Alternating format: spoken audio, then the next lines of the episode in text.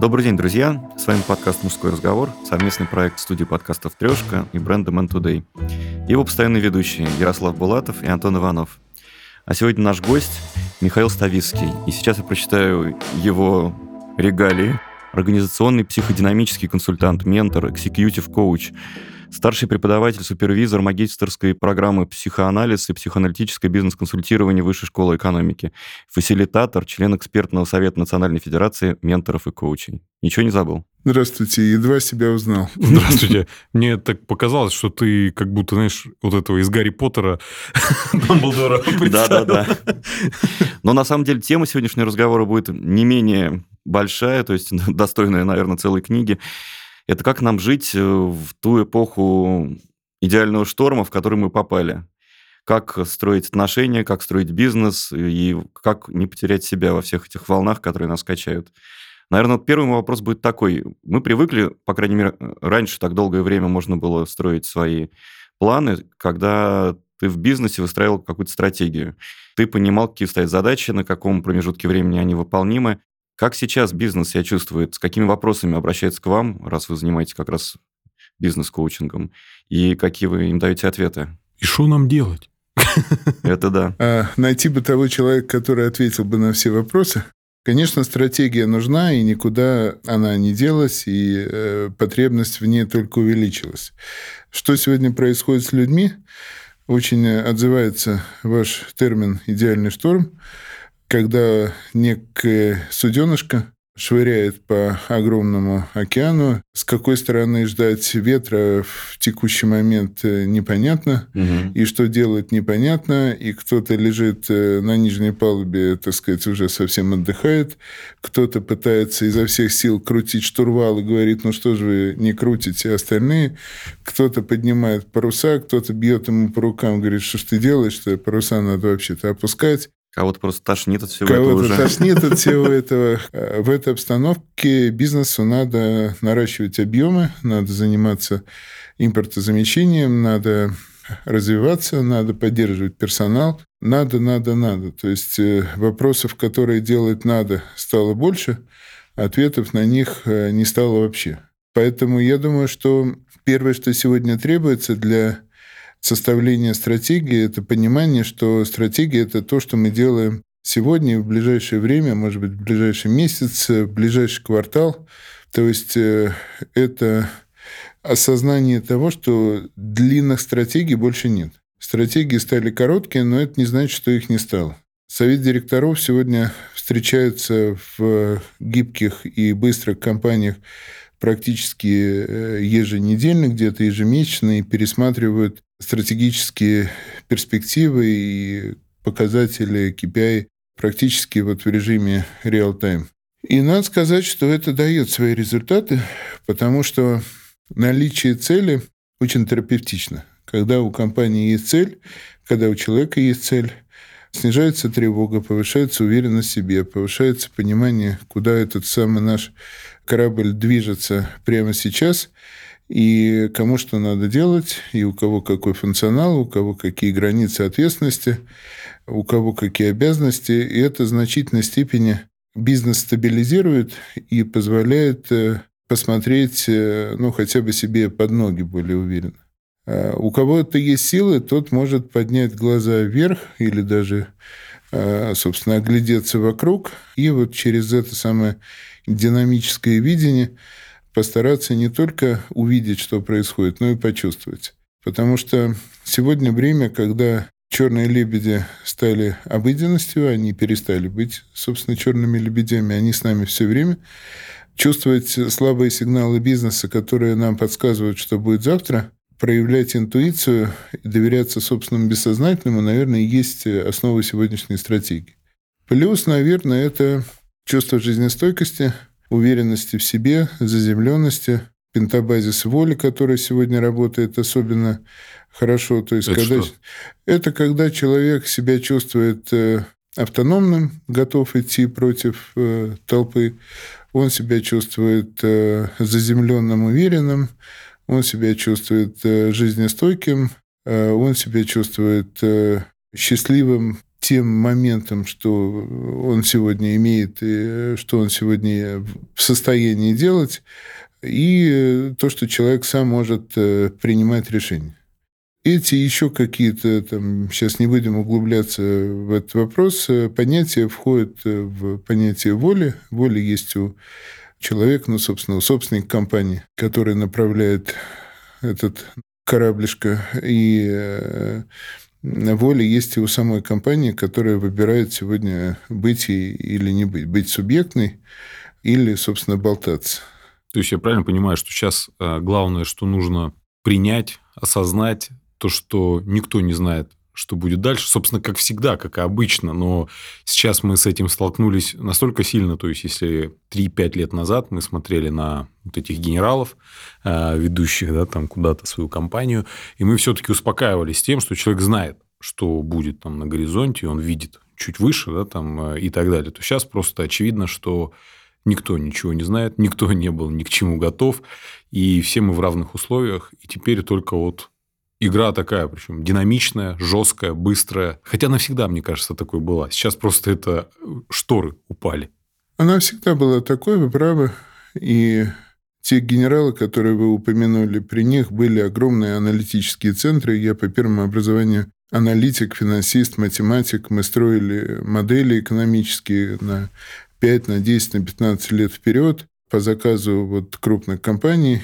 И, как правило, так или иначе эти модели срабатывали. Мы считали э, различные э, экономико-математические э, модели, связанные с продажами, с логистикой, с движением крупных потоков активов. Сейчас это не работает ничего ни экстраполяция не работает, ни анализ прошедших данных не работает, потому что те явления, которые происходят практически ежедневно, перечеркивают все наше прогнозирование и моделирование. Поэтому мне кажется, что произошло то, что раньше была иллюзия контроля, иллюзия того, что мы могли управлять временем, пространством, управлять большими потоками денежными, людскими. А сейчас нам Вселенная напомнила о том, где наше место. Наше место в космосе, э, то есть э, в ситуации полной неопределенности, неизвестности и непрогнозируемости. Оттого она очень интересна. И я бы задал вопрос сам себе, вот когда мы ставим цели, мы же привыкли как? Мы привыкли ставить прямые цели. Я имею это, я хочу достичь это. А я предлагаю своим клиентам посмотреть на цель с трех сторон. Первая цель – это прямая, понятно, там все хотят чего-то достичь. Мне, конечно, очень смешно слышать, когда сейчас ставится задача 10x продажи сделать, mm-hmm. или 2x рынок захватить, или еще что-то. Но это приводит к тому, что просто персонал вымывается и берется новый. Вторая часть цели – это ресурсная. Это каким мы должны быть, чтобы справиться с этой ситуацией. Какими мы должны э, стать, как себя должны повести для того, чтобы получить прямые цели, достичь их.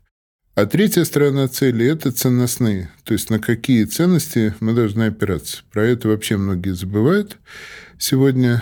То есть, цель оправдывает средства, и дальше вперед, невзирая на все эти вызовы внешней среды, о которых мы с вами сейчас говорим. Если человек начинает себе задаваться вопросом, а каким я должен быть для того, чтобы в этих условиях турбулентных быть счастливым, быть устойчивым – помнить, что у нас есть э, семьи, помнить, что у нас есть э, здоровье, которое, к сожалению, уже нельзя будет перезапустить и заново mm-hmm. как-то потом. Помнить, что есть э, такое понятие, как эмоциональное состояние, эмоциональное выгорание, о чем мы с вами говорили в прошлых встречах. И дальше это ценности. А что для нас сегодня важно? Помимо бизнеса, вот вы правильно сказали, да, в бизнесе, в семье, в обществе ведь происходят очень э, близкие процессы. Конечно, и они друг на друга влияют. Те, кто это влияние чувствует и говорит, да, я понимаю, сейчас шторм, и сейчас я в соответствии с моментом веду себя как-то иначе, чем я вел себя даже 2-3 года назад. Если говорить, опять же, вот о, о шторме и об этих капитанах бизнеса, есть ли у вас ощущение, что сегодня к руководителям компаний возрастает запрос на то, чтобы они могли вот свою эту команду корабля как-то успокоить, стабилизировать, потому что каждый человек в ней чувствует вот эти вот волнения. То есть, наверное, как раз руководитель во многом может помогать вот этот психологический комфорт в коллективе создавать, когда снаружи как комфорта особого и нет. Э, я бы сказал так. Счастлива та компания, в которой есть люди, которых вы описали. Хорошо. А, то есть, э, если действительно человек в этих условиях, руководитель, а даже речь идет, э, я сказал бы, не о руководителе, а о собственнике, угу. если собственник собран, он понимает, что сейчас это то время, когда требуется какой-то другой подход к бизнесу, пока неизвестный нам, и он э, понимает, что те люди, которые вокруг него, которые не вполне отвечают э, его ожиданиям, не виноваты в том, что происходит, и он mm-hmm. не пытается из них видеть э, веревки какие-то. Как правило, в таких э, компаниях наоборот.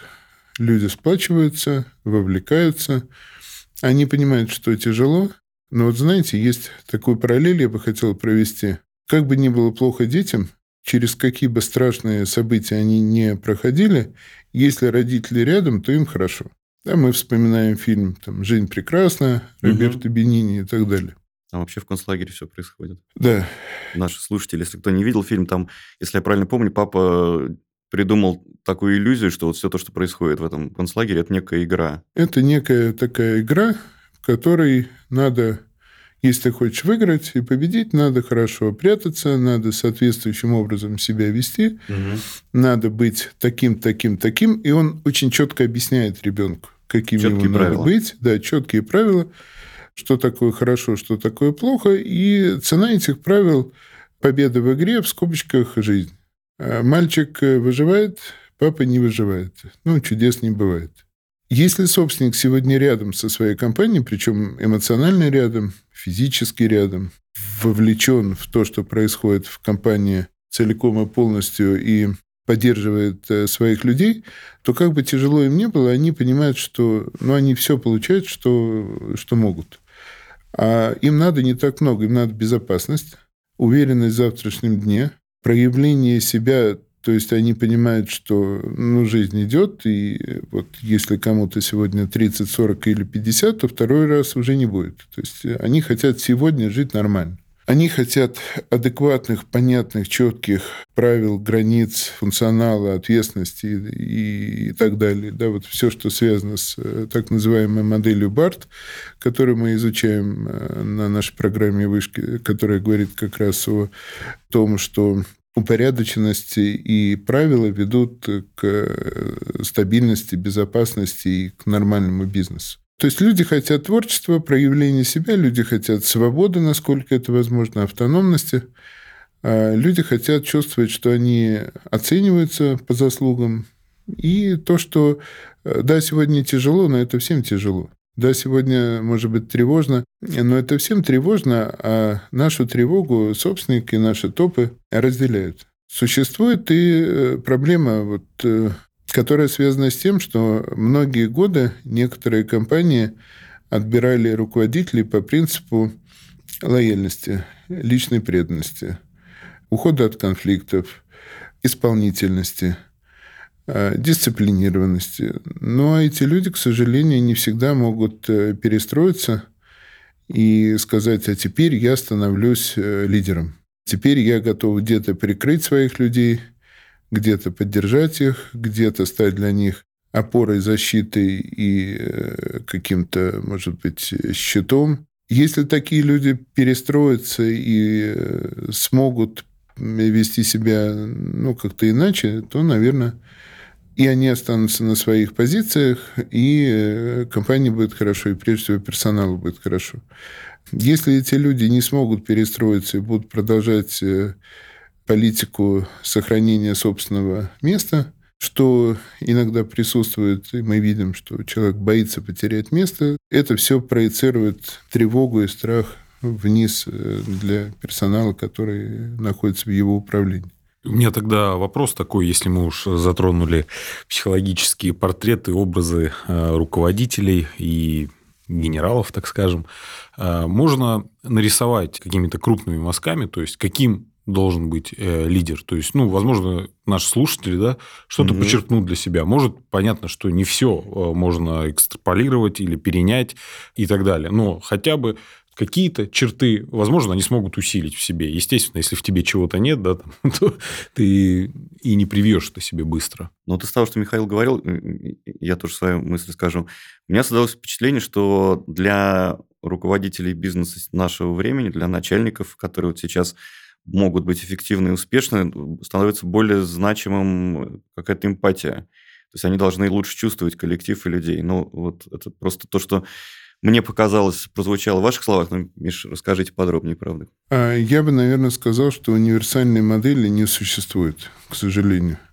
И вот если бы можно было написать, что лидер должен быть таким, и вот будьте все таким, как он, а, берите с него примеры, будет вам счастье. Нет, наверное, потому что компания разная. С моей точки зрения, компания – это некая живая система, живое существо, что ли, да, которое имеет свою историю. Есть компании, которые рождены а, много-много лет назад, э, еще в Советском Союзе, и до сих пор существуют, и у них корпоративная культура одна. Я предлагаю сейчас не обзывать их там красными, коричневыми, синими mm-hmm. или э, бирюзовыми, но это вот одни компании. Есть компании, которые недавно пережили смену собственников. Это бывшие иностранные компании и их сотрудники, которых много, и они тоже пытаются начать новую жизнь.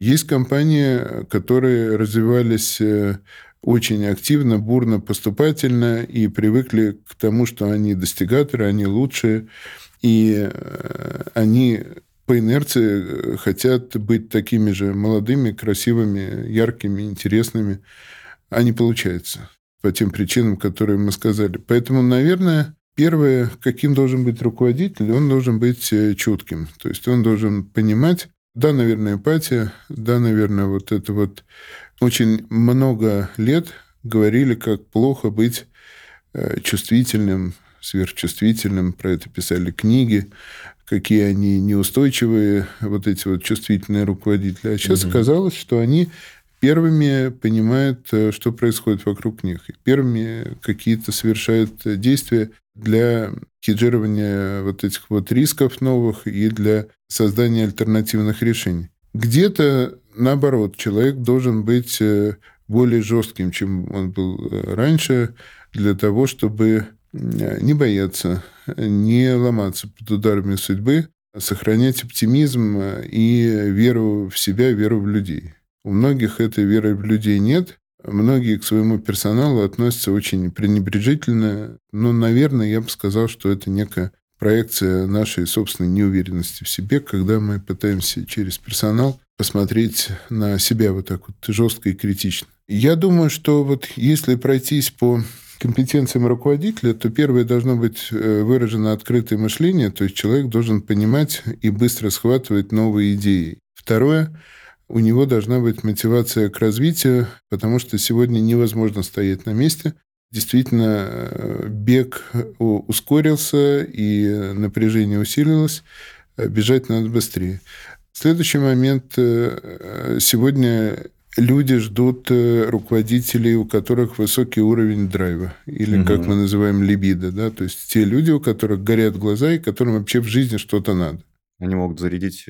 Они заряжают коллектив. себя, прежде угу. всего, да, они не уходят в депрессию. Сейчас, э, ну вот, если почитать прессу, первый дефицит э, медикаментов – это медикаменты от депрессии. Угу. Первыми пропали из аптек э, иностранные медикаменты от депрессии. А, поэтому мотивация к развитию, драйв, либидо, страсть к тому, что они делают, интерес, социальный интеллект то, что вы назвали эмпатией, я бы взял чуть шире, mm то есть понимание себя, понимание других и обмен со своими людьми э, не только управленческими воздействиями, но и эмоциями, и чувствами. Ну и, конечно, системное критическое мышление, то есть способность посмотреть на ситуацию целиком и работать не с, со следствием, а с причиной. Если у нас болит нога, врач нас отправляет проверить почки. А когда у нас плохие продажи, мы всегда спешим наказать директора по продажам, а не пытаемся понять, что происходит на производстве, в логистике, что происходит э, в юридическом отделе и так далее. Если вспомнить недавнюю историю нашей страны, то, наверное, вот такой период неопределенности и турбулентности вот того же самого шторма, мне кажется, был в 90-е после развала Советского Союза, потому что тоже было непонятно, что происходит, куда это ведет. Значит ли это, что люди, которые в 90-е создавали свой бизнес, тогда были в голове компании, которые проходили прошлые вот эти вот турбулентности, сейчас э, могут более эффективно работать в текущих условиях? У меня была такая фантазия, что да. И я был уверен, что сейчас ребята из 90-х, которым сейчас 45, 50, 55... Переживут ренессанс. Э, да, как раз вот это будет их э, второе дыхание, вторая молодость, и они смогут э, возглавить э, то, что там, ребята из 2000-х годов не видели, не знают, не понимают, им это тяжело представить. Иногда да, иногда нет. Потому что вот иногда эти ребята из 90-х сталкиваются с тем, что тот уровень нагрузки, неопределенности, тревоги, который есть сейчас, слишком оказался для них высок. И вот эти люди ко мне приходят в качестве клиентов и говорят, вы знаете, я сейчас вспомнил, что со мной было в 90-е, и мне стало страшно вдвойне. Господи. То есть я регрессировал вот в то состояние, когда э, там надо мной стояли с, э, с чем-нибудь там, с кувалдой угу. э, с или паяльником. с утюгом, с паяльником, да. И я вспомнил, что, вообще говоря, э, в 90-е было, конечно, очень интересно, круто, и можно было заработать много. Но как-то мне не очень хочется туда. А если и хочется, то организм говорит, нет, не надо, да. И начинаются такие психосоматические проявления, как э, там, Э, давление, сердце, ну и прочие все заболевания, которые связаны с эмоциональной сферой.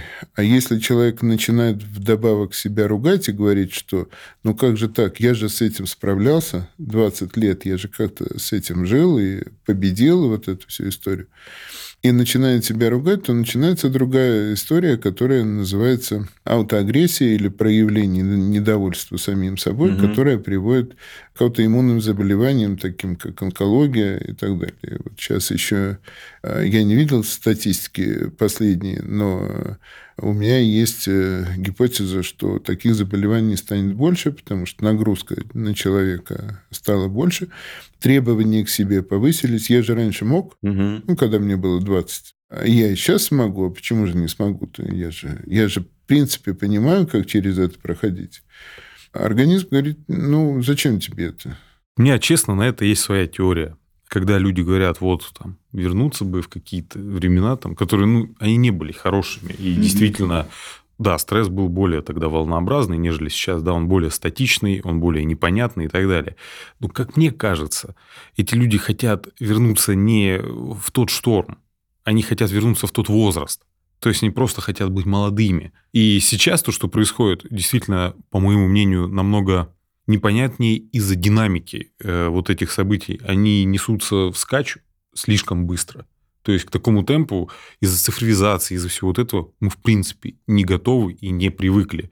И то есть у нас на одной стороне там вот это искусственный интеллект, там вот туда все побежало, да, в 3000 там mm-hmm. год.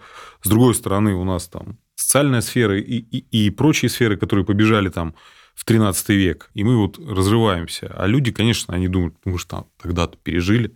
Надо вспомнить, тогда не было новостных лент, тогда нам э, не доставлялась информация ежесекундно, тогда мы не сидели в телефонах, тогда мы жили все-таки свою жизнь, и она была немножко более размеренная, э, немного все равно более спокойная. И все равно мы приходили домой, там чаще виделись с родственниками, с друзьями чаще встречались, и нас нельзя было найти по первому моменту, да, там, ну, грубо говоря, как сейчас на мобильник тебе все время звонят. А тогда все-таки ты больше был погружен в дзен, так скажем, буддизм. Очень близка ваша теория.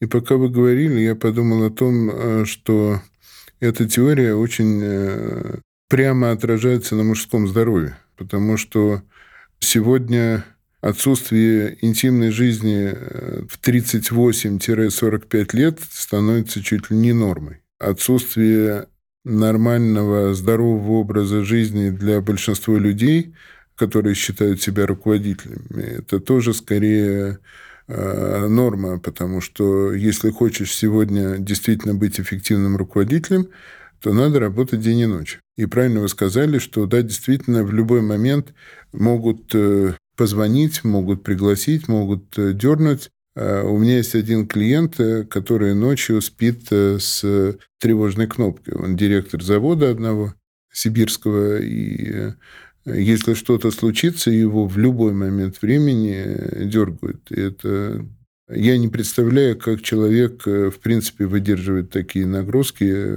круглосуточно, всегда, да, и он не один такой.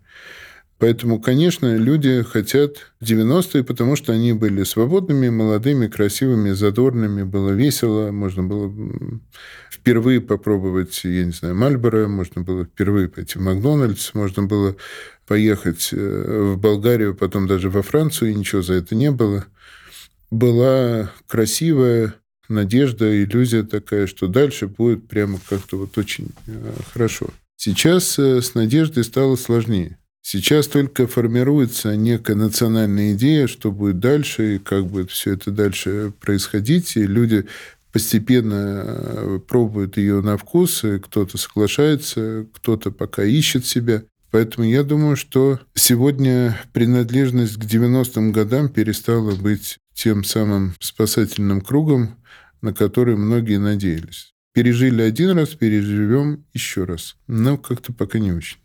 Мы привыкли думать, что новые технологии, там, прогресс и так далее, они нам помогают, как минимум избавляют от какой-то рутины, берут на себя часть работы. Но вот если судить по моей индустрии, даже на отрезке там в 20 лет, например, нагрузка возросла кратно, потому что, ну вот банально, делали мы журнал Men's Health в нулевые годы. Ты раз в месяц делал печатный номер, сайт был так как бы есть и есть, просто статьи из номера дублировались. У тебя была большая редакция, и на этом твоя работа заканчивалась. Что происходит сейчас? Э, на сайт мы, мы делаем порядка 100 статей в день, мы делаем посты в телеге, мы сейчас с вами пишем подкаст. Не отменился печатный номер, он тоже существует, при этом редакция сильно уменьшилась в размерах. И если вот это разобрать, получается, что объем работы на одного сотрудника и, и например, на там, главного редактора, если про меня говорить, он вырос очень сильно, потому что главный редактор в нулевые и главный редактор сейчас, это из моего текущего положения, мне кажется, что там просто был какой-то отпуск. Тогда ты был директором, а сейчас ты лошадь, да? Да, потому что, понимаешь, у тебя а, а, куча людей вокруг, гораздо меньше задач, ты, по сути, их делегировал, ты там опрувил определенные идеи и читаешь тексты. А сейчас, не будем скрывать, сейчас пятница, сколько там времени, полдевятого вечера, да, мы сидим, пишем подкасты, и, и выходные у меня примерно тоже так пройдут. В других э, индустриях то же самое происходит, тоже нагрузка на людей растет или все-таки уменьшается? Я думаю, что везде по-разному. Очень сильно изменился клиентский путь, и из-за этого очень э, поменялись сегодня отделы продаж. И те люди, которые работают в отделах продаж, которые продают услуги, товары, а, я тоже не очень представляю, как они работают, потому что требования к ним а, фантастические. Продать то, чего нет, и купить то, чего невозможно найти.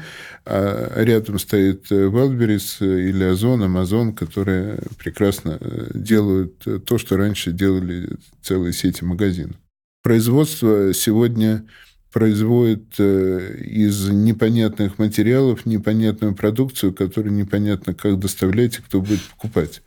То есть э, я думаю, что если вот так вот э, разобраться с каждой сферой, везде не просто происходит какой-то тектонический надлом, который явно за, вслед за ним будет какое-то возрождение. Звучит оптимистично. Да, мы верим в то, что обязательно...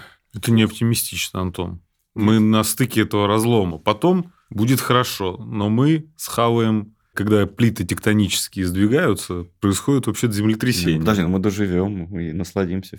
Я надеюсь, что мы доживем, потому что мир слишком быстр, и если на Великую депрессию приходилось там сколько-то, 10-15 лет, да, то я думаю, что то, что происходит сейчас, возможно, пройдет гораздо быстрее. Вот те процессы, которые э, идут.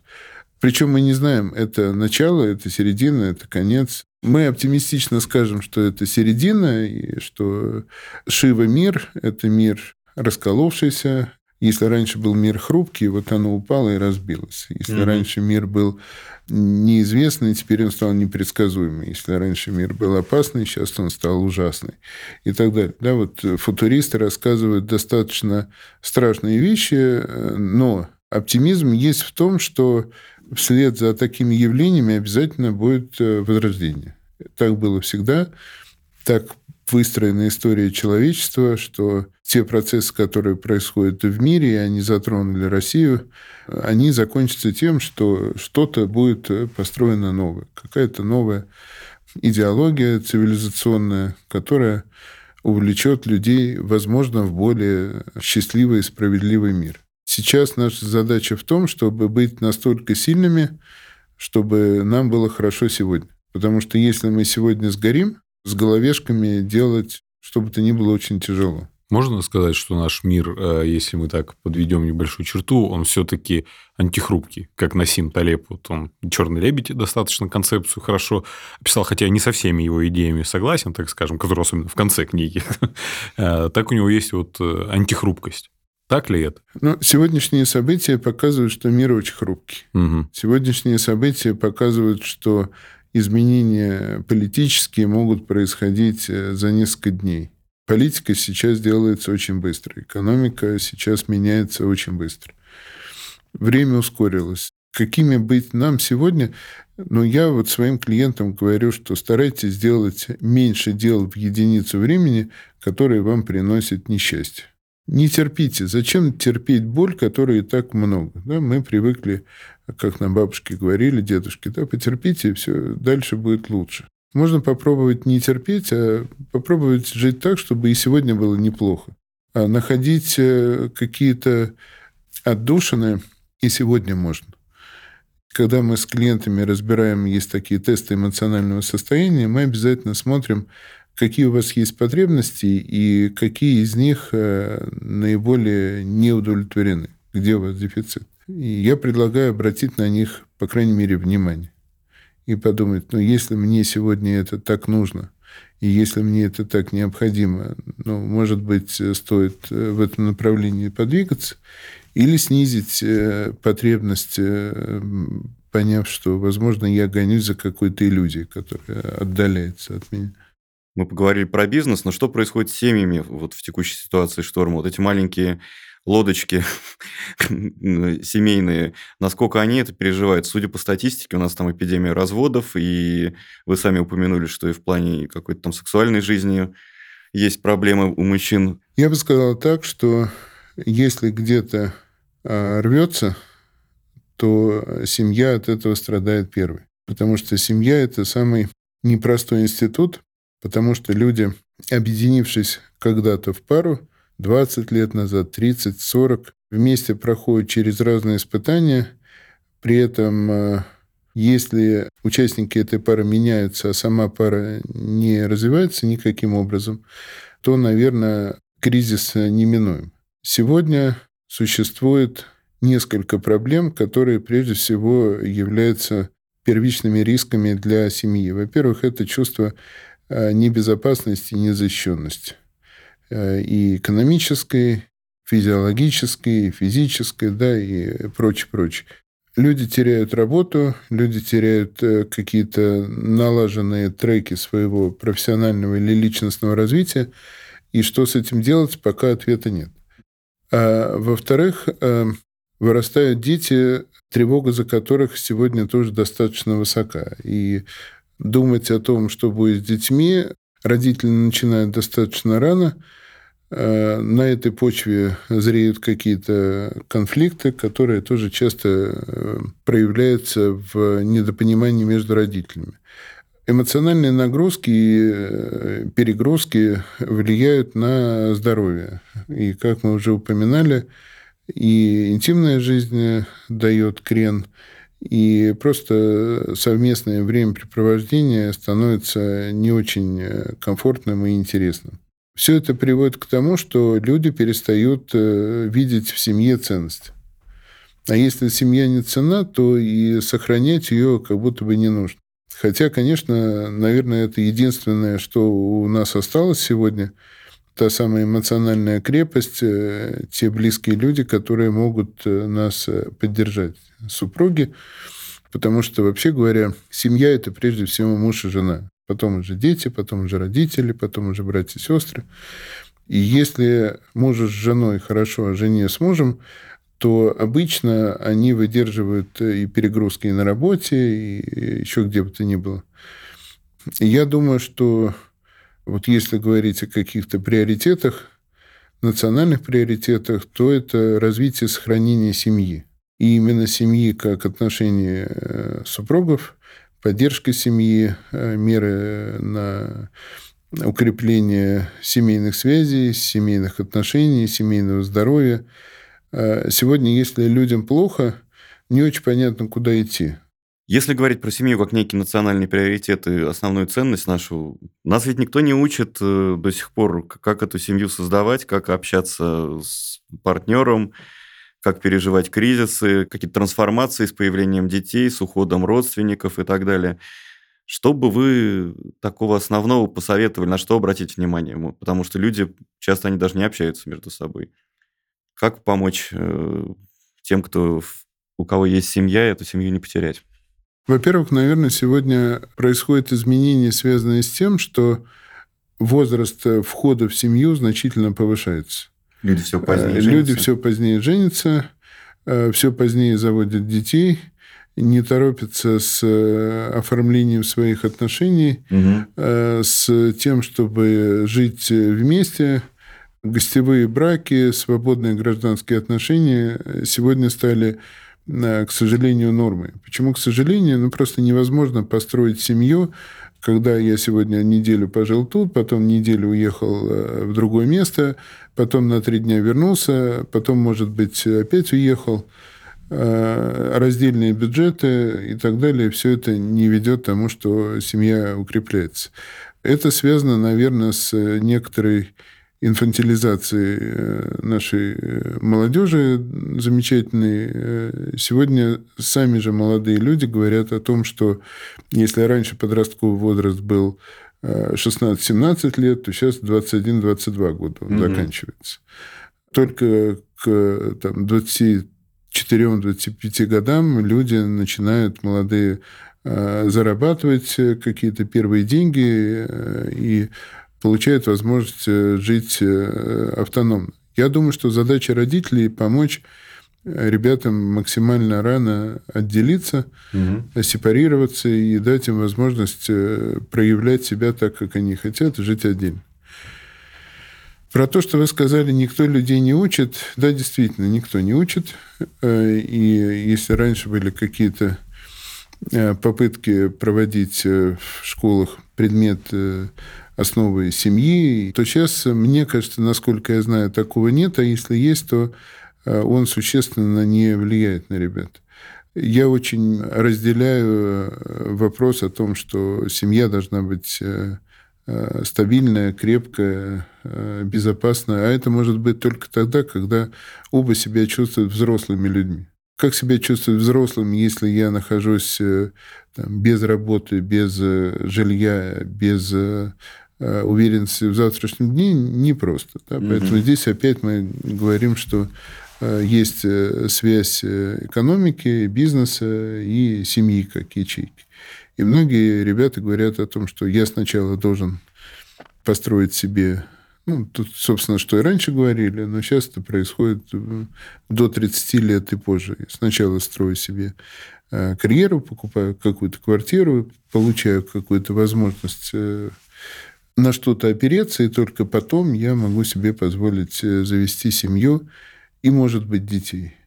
Если говорить про, наверное, такую значительную и важную часть наших слушателей, хотя все наши слушатели очень важны, э, про 30-40-летних мужчин и женщин, э, по идее, это те люди, которые должны вот сейчас, наверное, быть ключевым звеном во всем том, что происходит, будь то экономика, будь то политика, везде-везде.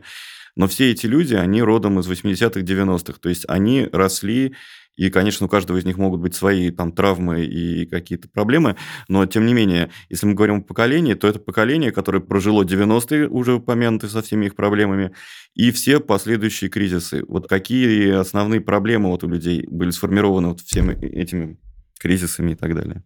Мне кажется, это прекрасное поколение, угу. потому что оно росло на фоне активных изменений, которые происходили. То есть, если поколение, например, 70-х или 60-х годов проживало там некие застойные периоды, да. Да, какие-то вот такие вот, там было больше консерватизма, то э, я все-таки верю в том, что поколение 30-летних, 40-летних – это те люди, которые уже воспитаны на новых ценностях. Плюс они э, должны быть адаптивными, наверное, уже. они более адаптивными должны быть, э, да, не всегда, к сожалению, это бывает. Они более творческие, они более свободные внутри, угу. они более открыты изменениям, более открыты миру. Но, наверное, что им присуще, то, что передалось им от родителей, вот то, что вы назвали травмы, такие межпоколенческие, тут надо понимать, что их родителям ну, где-то по 50-60. То есть это люди, молодость которых пришла на, на 90-е. 90-е – это время тревоги, страха, да, то есть вот опять же эти 30-40-летние впитали вот ту самую тревогу 90-х и неуверенность 90-х, которая была тогда. И авантюризм 90-х, и смелость 90-х, и возможности, а, но и а, вот эти вот страхи и тревоги. Отсюда, наверное, вот этот вот дуализм и внутренний конфликт, что, с одной стороны, я хочу, я могу, у меня есть сила, а с другой стороны, мне что-то мешает. Ну вот, собственно, этот внутренний конфликт и является центральной темой конфликтных отношений, которые мы разбираем э, на наших сессиях э, с клиентами. То есть я вижу цель, я понимаю, куда мне идти, у меня есть мотив, у меня есть э, все возможности для того, чтобы к этой цели идти, но не иду. И начинаем изучать, э, что мешает. Вот очень частым ответом является такая замаскированная тревога, страх того, что что-то со мной случится по пути.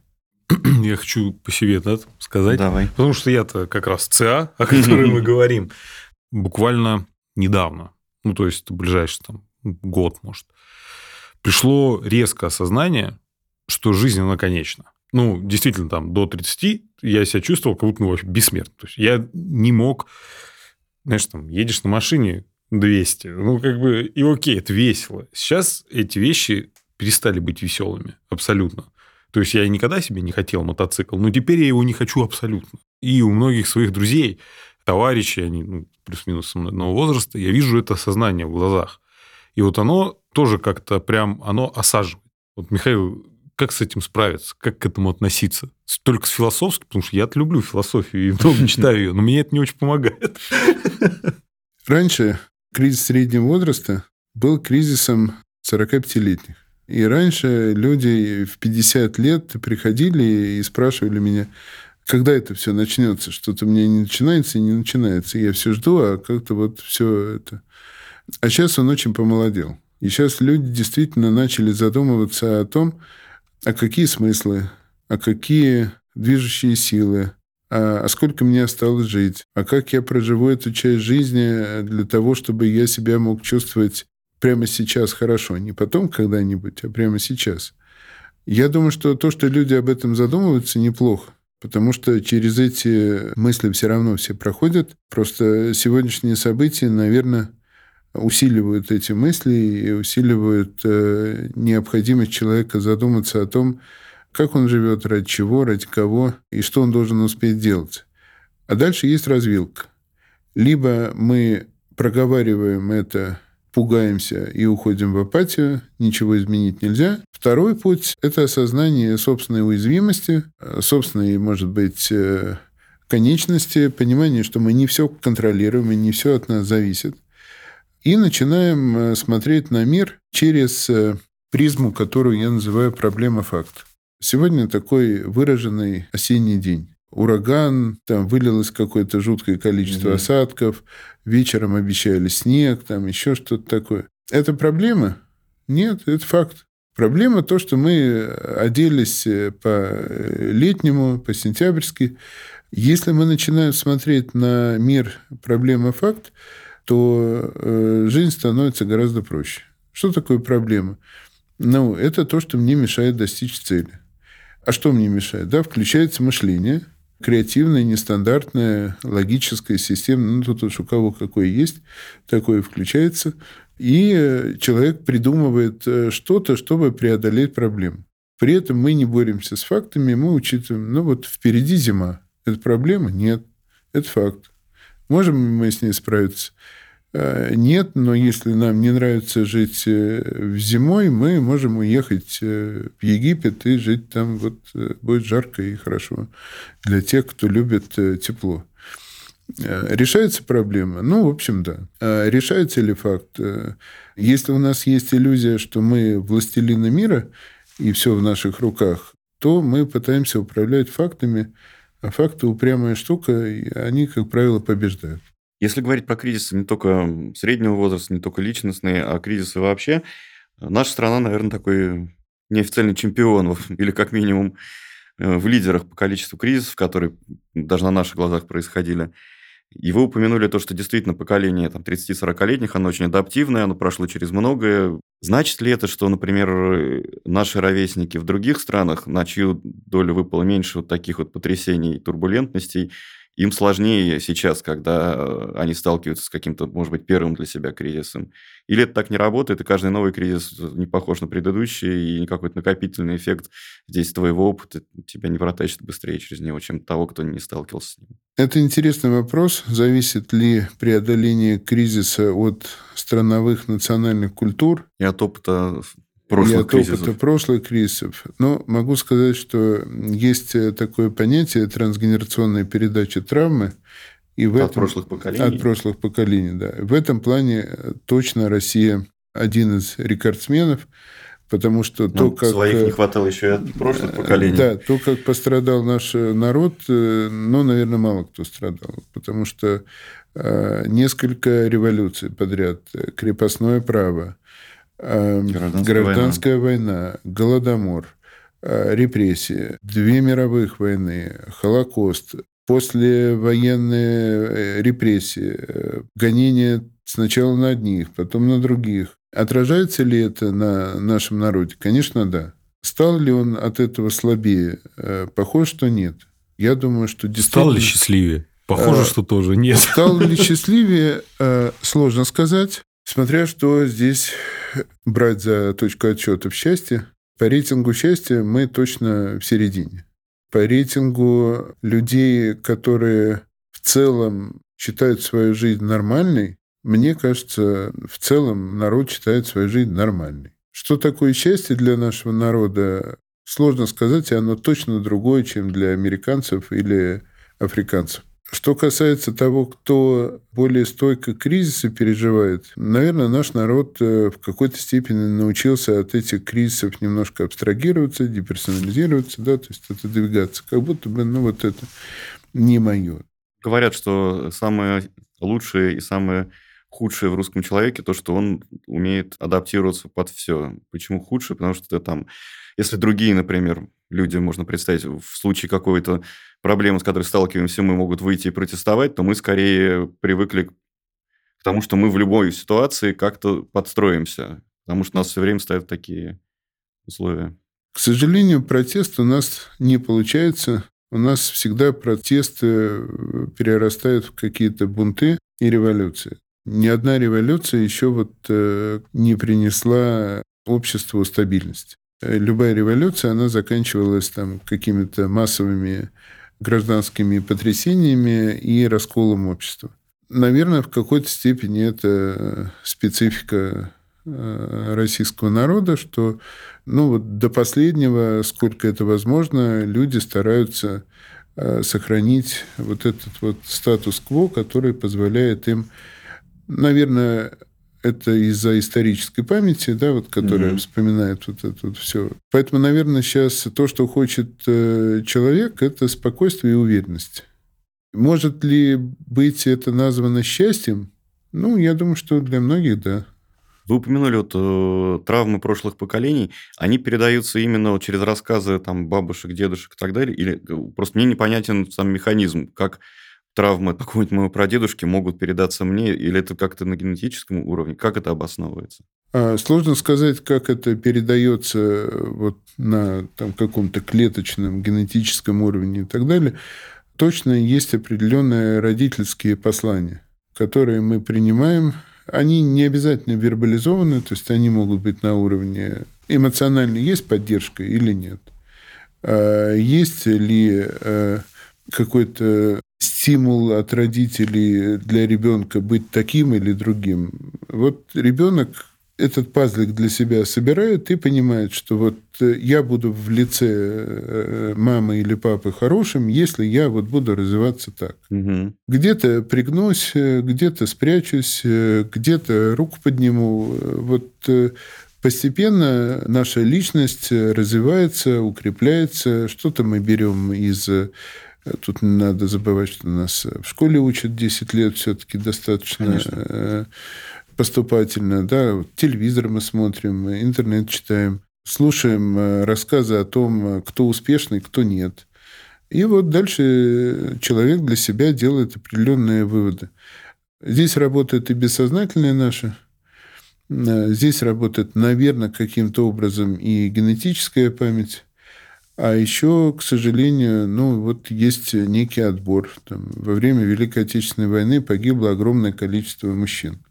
И это мужчины были, ну, нельзя сказать, там, лучшие они или не лучшие, но это точно были сильные люди, которые mm-hmm. в первых рядах шли, там, вот их э, убивали, ранили, они потом, кто-то умирал, кто-то попадал э, в госпиталя и оттуда не выходили, ну и так далее. А, а кто-то выходил, но потом выходил с травмы на всю жизнь, что надо вот избегать или надо как-то чуть пониже, чуть э, потише. И дальше именно это передавалось следующим поколениям. А какие-то семьи оставались просто без мужчин. И mm-hmm. воспитывала всех э, мама одна. Да, и вот таких семей огромное количество в России. Мы поговорили про компании, мы, мы коснулись темы семей. Если вот от больших кораблей семейных лодок перейти уже к такому спасательному кругу для одного человека, для самого себя, и поговорить про то, какие-то, не знаю, базовые вещи, которые помогут человеку с большей вероятностью и меньшими потерями пройти через наше кризисное время какие ошибки он может совершать, что ему лучше не делать, как, может быть, там выстроить свои отношения с этим информационным шумом, который тоже мы упомянули. И с своим здоровьем. И с своим здоровьем, да. Ну, давайте начнем с конца, что, к сожалению, у нас почему-то не принято за здоровьем следить. И, к сожалению, опять же, могу сказать по своему опыту, что если даже мы принимаем решение за собой последить и приходим в поликлинику, то уровень чекапов, которые мы там проходим на диспансеризации, он, к сожалению, опять же, не отвечает ну, современному уровню контроля за здоровьем. Если сегодня мы действительно хотим здоровьем следить, э, я бы порекомендовал идти в коммерческую медицину, в ДМС, и там есть возможность действительно получить э, неплохую э, медицинскую помощь и обследование за очень вменяемые деньги по сравнению mm-hmm. с западной коммерческой медициной. И это, наверное, банально, но мужчина после 40-45 должен следить за очень многими системами своими. А, и многие э, вещи, которые мы относим на усталость, э, отсутствие сил, апатию, лень, скуку, э, подавленное настроение, на самом деле являются симптомами разных заболеваний. В здоровом теле здоровый дух. Поэтому первое здоровое тело, которым желательно ну, хоть сколько-нибудь заниматься. А второй – здоровый дух. Здоровый дух – это, наверное, эмоциональная информационная гигиена. А, да, вот э, перед э, тем, как я это скажу, э, частый запрос. Мне плохо, мне невыносимо. А, я вынужден терпеть страшные перегрузки. Это ужасно. Как мне сделать так, чтобы этого не чувствовать? Не как мне выйти из этой ситуации, да, просто не замечать не как мне э, изменить эту ситуацию, не как мне что-то сделать с собой, как мне не чувствовать, как мне не замечать вот эту боль, которую я вынужден терпеть. Это для меня, честно говоря, э, странная история, потому что смирившийся человек, который сидит в бочке, помните притчу про лягушку, которую там постепенно нагревают, и э, лягушка уже там в конце погибает от э, высокой температуры, от перегрева, э, но если ее посадить в кипяток, она выскочит, а если угу. ее нагревать постепенно, она будет терпеть. Желание многих людей терпеть удивляет. Мне кажется, что это противоречит, собственно, натуре человеческой, которая направлена на само выживание, да, и заботу о себе и так далее. То есть, э, если человек чувствует, что э, что-то идет не так в его жизни, что-то тяжело, плохо, не складывается, ну, давайте попробуем с этим что-то сделать. Если для этого надо читать меньше новостей, надо читать меньше новостей. Я отписался от всех э, источников, загрязняющих мою информационную окружающую среду, и читаю только то, что дает э, факты. Вот факты интересные. Я прочитал, понял, что происходит, из них сделал какие-то выводы. Поэтому, наверное, некий универсальный рецепт э, не терпеть. Он, наверное, выглядит очень как-то банально, но мне кажется, что он решает целый ряд э, вопросов. Ну, Э, слишком э, жизнь короткая, как Ярослав сказал, да, для того, чтобы думать о том, э, что вот, ну, еще давай пять лет я как-то вот потерплю, ну, еще вот 10 лет. То есть, если я сегодня не получаю удовольствия, а зачем тогда я это делаю? Помимо того, чтобы не терпеть, на самом деле Фрейд ответил когда-то очень мощно по поводу того, как э, выходить из ситуации, когда тяжело, любить работать. Если мы никого не любим, если мы считаем, что это то чувство, которое устарело и нам не нужно, оно отжило свое, ну, тогда непонятно, для чего, для кого мы живем. Если мы не работаем и не привносим э, ни для кого никакой пользы, тогда в чем смысл нашего существования? Есть такое направление, есть э, гедонизм, а есть эвдемонизм. Вот э, это направление э, философское про то, как важно быть счастливым, отдавая. То есть вот делать что-то для других. И с этой точки зрения здесь хочется немножко поддержать вас и ваш бизнес, которым вы занимаетесь. Вот вы очень много отдаете другим.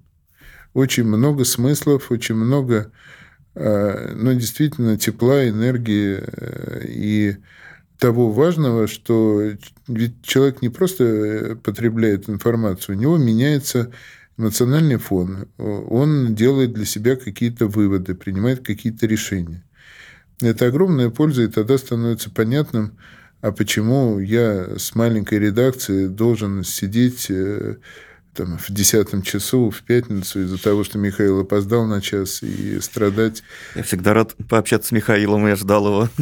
да, да, да, да. Но вот, э, э, тем не менее, это то важное, что несет э, настоящее средство массовой информации человеку, и за что, наверное, можно сказать себе спасибо. То есть важно себя поблагодарить. Очень редко мы себя благодарим, да.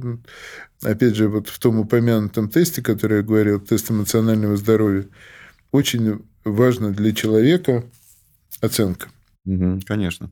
То, что он делает то, что-то очень важное.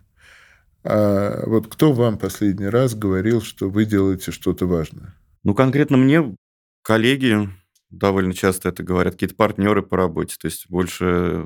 А вам, Ярослав, там... говорили когда-нибудь, что вот то, что вы делаете, это прям супер важно, это очень полезно, это круто? Не припомню.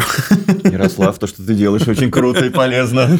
Я хочу быть последним. Я серьезно, понимаете? То есть, если нам это не говорят, а потребности есть. Конечно, нет, потребности Она гигантская. Острая, да. А, да. И мы ждем, что нам кто-то это скажет.